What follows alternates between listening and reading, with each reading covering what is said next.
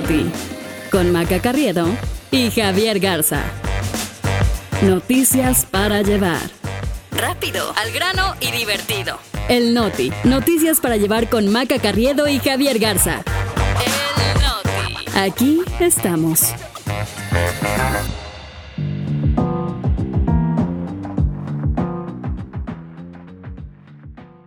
Es viernes, por fin, viernes 23 de junio. Yo soy Maca Carriedo. Yo soy Javier Garza, este es el Noti.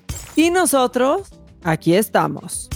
Una implosión catastrófica. Te contamos qué pasó con el submarino Titán.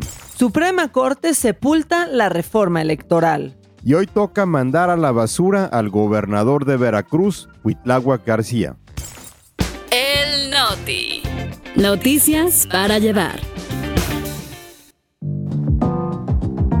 Ese sí, Javier Garza, que se vaya a LB, a la basura rapidito. A ese lo vamos a mandar, pero hasta el final de este episodio, Maca, porque primero tenemos que hablar de varias cosas. Sin embargo, tenemos que decir que llegamos al viernes, sobrevivimos el calor y eso por lo menos es motivo de celebración. De verdad que sí. Oigan, y gracias por acompañarnos y recuerden que el Noti está en Spotify, en Apple Podcast, en Amazon Music, en Google Podcast y también en Travel. Pónganos cinco estrellitas y no sean envidiosos. Sabemos, sabemos que nos quieren para ustedes solitos, pero compártanos con absolutamente toda la gente que conozca. Ahí en todos los chats en donde están, ahí nada más pongan la liga para que se vaya haciendo más grande esta comunidad. Y bueno, Maca, termina la semana, termina también el drama que le habíamos dado seguimiento en los últimos días del submarino Titán, que por lo visto a ti te tenía mucho con el pendiente. Sí, la verdad es que la historia de este sumergible la seguimos absolutamente todos de cerca. Llegó a un desenlace catastrófico. Ayer fue el último día que el sumergible habría tenido oxígeno, pero la evidencia apunta que desde el domingo que inició su misión implosionó y eso causó la muerte prácticamente inmediata de los cinco tripulantes. Así es que es básicamente lo opuesto a explotar, es decir, eh, significa que el submarino se contrajo hacia adentro hasta colapsar por lo que los pasajeros murieron de forma inmediata en eh, una fracción de segundo, por lo que ni siquiera se habrían dado cuenta. Y este era eh, el desenlace temido o más temido, pues, pero también el más probable desde que se perdió contacto con esta embarcación, ¿no? El hecho de que alguna fisura, no se sabe cómo, pero eh, tendría que haber sido una fisura en la estructura, pues eh, simplemente no hubiera podido una, resistir una presión que en esas profundidades del, del océano Atlántico a más de 3.000 metros de profundidad estamos hablando de más de 400 kilos por centímetro cuadrado. La Guardia Costera estadounidense confirmó que fueron encontradas a menos de 500 metros del Titanic cinco piezas de este sumergible, entre ellas la estructura de aterrizaje y la cubierta trasera. Javi, y yo veo las imágenes del sumergible antes de que pasara este accidente y digo, ¿cómo pasó tanto tiempo sin que nadie nos diéramos cuenta de la mala idea que era esto? O sea, las mangueras por fuera, cómo ha salido el controlador que puedes comprar en, en Amazon, las condiciones en las que iban los, los pasajeros. O sea, ¿de verdad pensábamos que eso estaba bien? Sin embargo, también hay que decir que este submarino había bajado ya en, varias ocasiones a esas profundidades eh, sin ningún tipo de incidente. Aquí más bien lo que la empresa tendría que explicar sería eh, cuáles eran las pruebas o las revisiones o el mantenimiento que se le hacía a esa nave después de cada una de esas sumergidas, es decir, si se revisaba para ver cuánto estrés habría sufrido eh, por haber estado expuesto a esas condiciones tan extremas y qué fue lo que ocurrió en este caso, porque sí, cualquier fisura eh, puede resultar catastrófica. Se cree que la implosión ocurrió desde el domingo del descenso porque la Marina estadounidense tiene un análisis de los datos acústicos de ese día y detectó lo que llamó una anomalía consistente con una implosión, según un eh, funcionario citado por el diario The Wall Street Journal. Ahora, Javi, sí, lo que pasó con el Titán es terrible, pero pone sobre la mesa eh, un tema que es el turismo excéntrico de los millonarios, porque Ocean Gate, la empresa dueña de este submarino, pues se aprovechó que la zona del mar en donde están los restos del Titanic no está bajo la autoridad de absolutamente ningún gobierno. O sea, así se pudo saltar todos los requerimientos de seguridad naval. Sí, porque lo más probable es que ninguna autoridad naval medianamente responsable hubiera aceptado que este tipo de submarinos estuviera operando por lo menos en sus aguas, pero pues en el caso del Titanic ahora sí que es tierra de nadie y se ha convertido pues sí también en, eh, una, especie de empresa comercial eh, con este tipo de compañías que ofrecen servicios turísticos. Eh, hemos hablado mucho de este turismo para la gente pues con eh, recursos, ¿no? Para que puede gastar 250 mil, 300 mil dólares en un viaje de esta naturaleza. Quizá es parte también de las razones por la que esta historia atrapó tanto la atención, porque resulta un poco inexplicable, Maca, en, eh, si nos ponemos a ver la atención de los medios de comunicación en los últimos días, por qué una historia como la del Titán captó tanta pero eh, no tanta, por ejemplo, eh, la muerte que se presume de por lo menos 500 migrantes, incluyendo mujeres y niños, en un hundimiento de un barco que los transportaba hacia, Grecia en el mar Mediterráneo. Sí, se ha puesto sobre la mesa eso. Desde la cobertura que le dan los medios, Javi, hasta el despliegue en el rescate. Y por lo mismo también, pues a veces quizá eh, entendemos, ¿no? ¿Por qué este tipo de historias como la del submarino atrapa la, la, atención? Lo hemos platicado toda la semana, ¿no? ¿Por qué te enganchan unas historias más que otras? Bueno, en este caso, ahí está el desenlace. Como también ya por fin hubo un desenlace, Maca, en la reforma electoral, en el plan B, le terminaron de dar palo en la Suprema Corte de Justicia cuando los ministros invalidaron ya la segunda parte de esta reforma que era impulsada por el presidente López Obrador. Con esto, pues ya sepultaron por completo el intento de la 4T eh, de hacer chiquito al INE, de cambiar leyes con respecto a las candidaturas y alterar la representación en el Congreso, entre muchos otros, etcétera. De hecho, una gran cantidad de etcéteras, Javi. Y bueno, fue prácticamente eh, una resolución espejo de la que ya se había dado con respecto a la primera parte de la reforma. Recordemos que la primera parte tenía que ver con temas como publicidad gubernamental o proselitismo de los funcionarios públicos y esta segunda, como tú dices, eh, quería achicar la estructura del INE y recortarle el presupuesto. En ambos casos, eh, porque el, el, proyecto del ministro Javier Laine sobre esta segunda parte eh, también tuvo que ver más con la forma que con el fondo. O sea, no se metió a debatir si la reforma estaba bien, si la reforma se conformaba con la constitución, sino que también eh, retomó los argumentos de que había sido legislada al vapor, de que no se habían seguido todos los procedimientos para que los legisladores conocieran la reforma de antemano, tuvieran tiempo de estudiarla y de deliberarla, y que fue la forma en que hicieron las cosas lo que no estuvo bien, por lo cual la tumbaron. Pero hubo un reproche, hubo un reproche por parte de la ministra Yasmín Esquivel, sí, la ministra pirata. Ella pues dijo que no se había entrado al fondo del asunto y acusó que eso pues denotaba una falta de seriedad en la corte. Y creo que de verdad hay gente que no conoce la, la vergüenza. Y dejando de lado que ella ha sido evidenciada por plagio y que tiene sus votos entregados a la voluntad del presidente, su postura se traduce en decir que para ella es una, digamos, es una cosita de nada que en el Congreso pisoteen la deliberación de las ideas y eso pues es tantito, tantito peor que lamerle las suelas al presidente Javi. En este caso, el ministro Javier Laines expuso eh, justo lo mismo que el ministro Pérez Dayán en el proyecto que tumbó a la primera parte, ¿no? Que la reforma no había sido publicada con anticipación en la Gaceta Parlamentaria, que en algunos casos eh, cambios que se hicieron después eh, no se siguieron los procedimientos. Por ejemplo, ¿te acuerdas que eh, aprobaron esta llamada cláusula de la vida eterna para que los partidos pequeños pudieran recibir más votos? El presidente dijo que eso no le gustaba, entonces mandó a los legisladores tumbarla y fue cuando hicieron ese cambio que dijo Laines, tuvieron que haberlo hecho en otro proceso completamente distinto. O sea, todo mal, eh, todo desasiado. Y finalmente el sueño del presidente López Obrador de lograr una reforma electoral que favoreciera a Morena, pues quedó sepultado.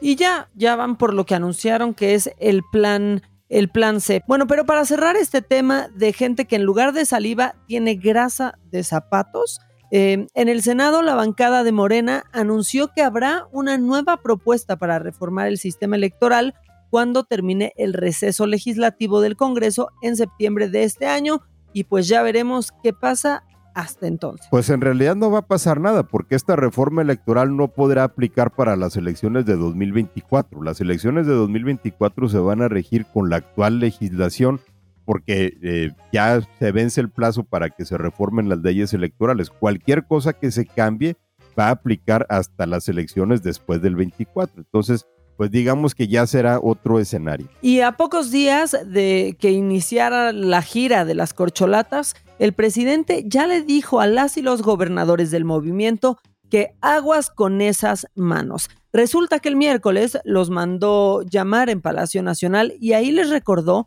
quién es el papá de los pollitos, pues les dijo que habría regaño para todo aquel que mostrara su apoyo por alguna de sus corcholatas, porque eso, dijo, alteraría el piso parejo que tanto han reclamado los aspirantes. Esto, según pues el diario que ha traído todas las filtraciones desde hace muchas semanas, El País, Javi.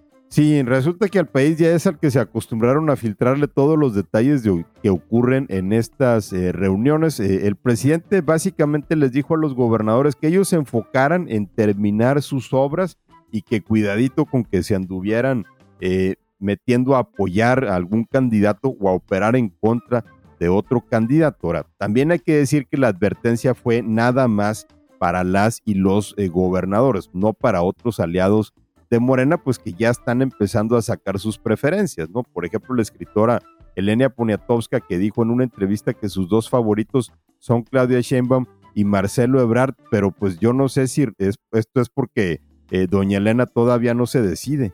O porque le vale que gane, Javi. Bueno, ya que mencionaste a este par, ayer pues digamos que se dieron unos buenos zarpazos porque los dos anunciaron que van arriba en las encuestas.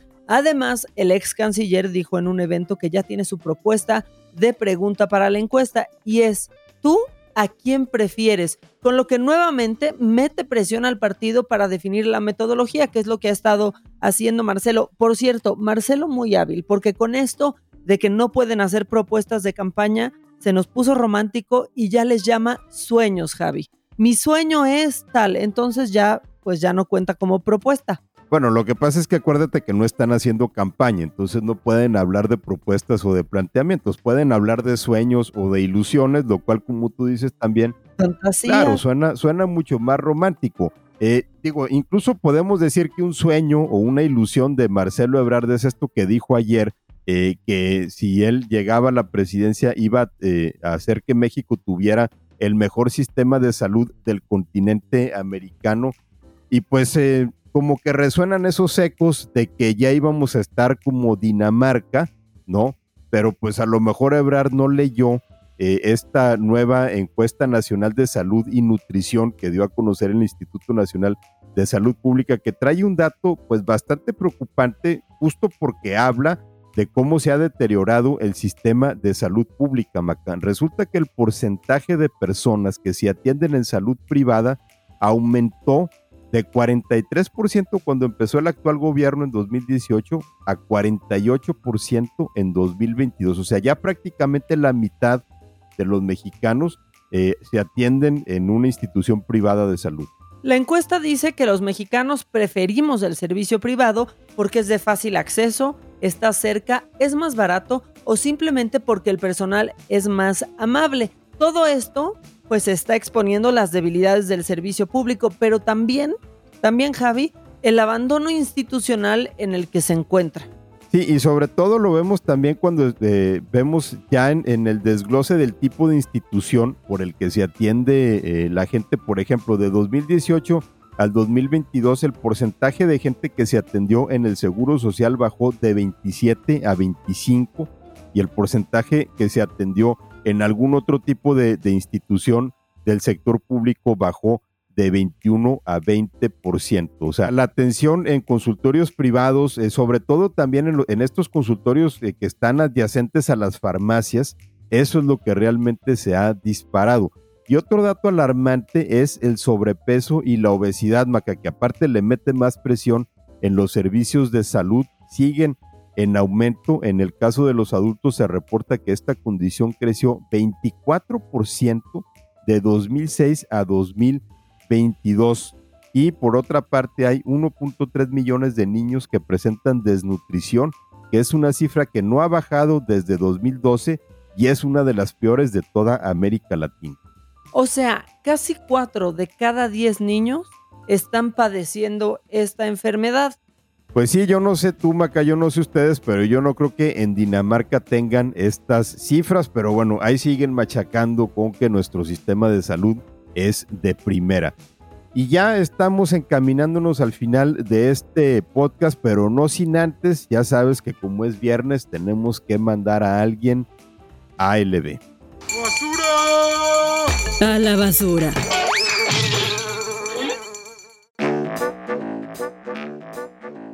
Y es el gobernador de Veracruz. Este es mi momento favorito de la semana. Disfruto, es un gran placer mandar a alguien a LB. Eh, pero bueno, a la basura se va el gobernador más pasado de rosca con el Poder Judicial y lo ponemos en la basura por esta persecución en contra de la jueza Angélica Sánchez quien ha sido detenida no una, sino dos veces y de forma completamente arbitraria. Se ha convertido en un, eh, en un tirano, un dictador suelo, ni siquiera tirano, un tiranito, vamos a decir, a, a García, realmente ensoberbecido por el poder, pero sobre todo viendo que tiene el despaldarazo de Palacio Nacional, porque el propio López Obrador se lanzó contra esta jueza eh, y avaló la embestida que emprendió el gobernador Cuitláhuac García en contra de Angélica Sánchez, que procesó el caso de un eh, individuo apodado el Compa Playa, eh, acusado de haber asesinado a un político local. Eh, resulta que esta persona tuvo que ser liberado por Sánchez en acatamiento de una orden de, de un juez federal, porque este tipo había conseguido un amparo porque la investigación estaba toda mal hecha, no había motivos para argumentar la detención, así que fue con un juez federal que le dio un amparo, ese amparo le llevó a la jueza estatal Angélica Sánchez que tenía su caso y ella no tuvo de otra más que liberarlo. Pero el gobernador salió con que se había corrompido, con que la habían comprado y eh, se fue contra ella con una hazaña que de veras eh, llama la atención sobre los motivos que hay detrás. Pues sí, la verdad es que enfureció, este, deja claro que esta fiscalía de autónoma pues tiene absolutamente nada, mandó detener a la jueza, el caso tampoco eh, se sostuvo y la liberaron, esa fue la primera. Días después, la jueza es invitada al Senado y saliendo de su hotel, la vuelven a detener y dijo eh, García, que era porque la jueza se estaba dando a la fuga. Sí, fugada y escondida, Javi, en el Senado. Sí, claro, en un evento en donde aparte la estaban reconociendo, pero aquí lo que nos dice que realmente el gobernador tiene mucho que esconder eh, es el hecho, por ejemplo, de que ninguna de las audiencias que ha tenido la jueza ha sido pública. Hasta se prohibió que el, alto, el representante del alto comisionado de Naciones Unidas para Derechos Humanos estuviera presente eh, pues cuando ya empezaron a ver que aquí había irregularidades y pues también que Cuitlagua García tiene tan sometido al Poder Judicial de Veracruz, pues que ningún otro juez ha salido en defensa de su colega. Pues ahora sí que el alumno superó al maestro, Maca, porque Cuitlagua García ha logrado lo que el presidente López Obrador no, que es subordinar completamente al Poder Judicial. Solo que no es el presidente, es una mala copia y parece que es un imitamonos. Javi, ya nos vamos, se nos acaba el tiempo y luego si nos tardamos se nos van. Así que que tengan un gran fin de semana, pónganos cinco estrellas, síganos, recomiéndenos y usen el hashtag ElNoti. Si se quieren poner en contacto con Javier, lo encuentran en Twitter y en Instagram en arroba Ramos.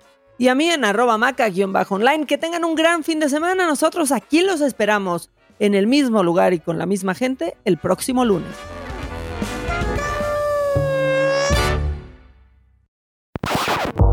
Esto fue El Noti con Maca Carriedo y Javier Garza. Noticias para llevar. Rápido, al grano y divertido. El Noti. Noticias para llevar con Maca Carriedo y Javier Garza. El Noti. Aquí estamos.